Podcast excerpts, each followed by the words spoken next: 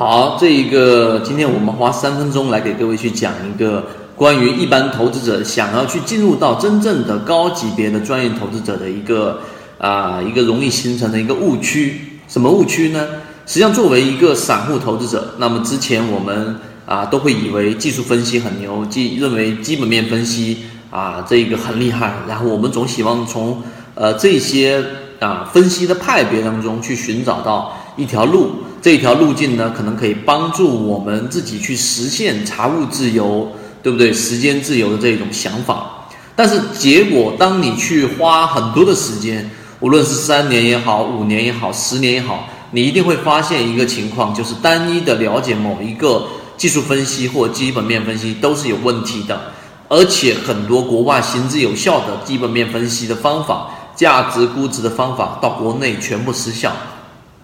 所以，我们今天来跟各位去讲呢，实际上从二零零零年啊，两千年、两千零一年，当时我在这个敏发论坛，然后去看到了很多游资大佬，然后举个例子，像炒股养、炒股养家、职业炒手。啊，asking，然后他们不同的操作方法，举个例子，就像他们里面去讲到的很多短线的这一种追逐热点、抓强势龙头的方法，我当时也是跟各位一样，因为我们在啊我们的这个语音和我们的文字当中去给各位去讲到的时候，很多人听到像听天书一样，例如说怎么追逐热点，怎么样去形成龙头，怎么样去打到龙头的这样的个股，一年下来整体的操作收益怎么样，以及凯文凯利公式。等等，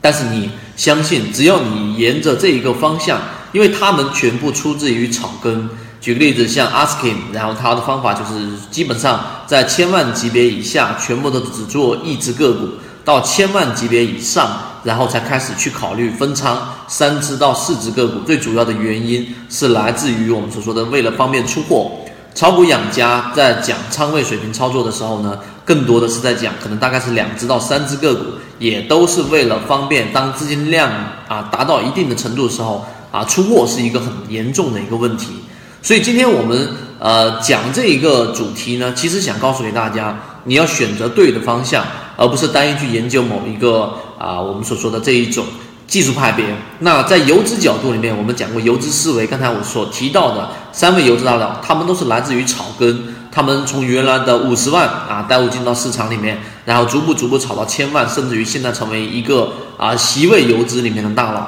那这些操作的细节和这些你现在听起来好像看不明白的这一些内容，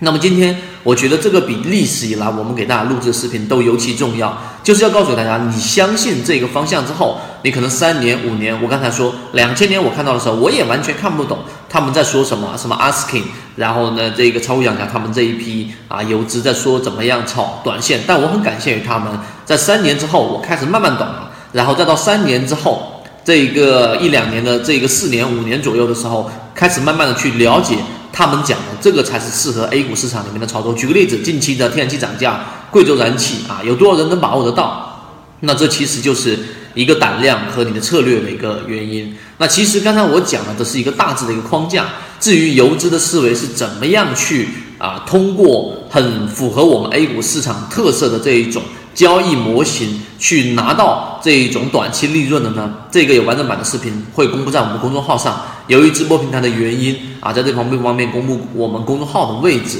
啊，知道的人互相转告一下就可以了。今天我们讲的是《游资思维笔记一》里面的一个启发性内容。好，各位再见。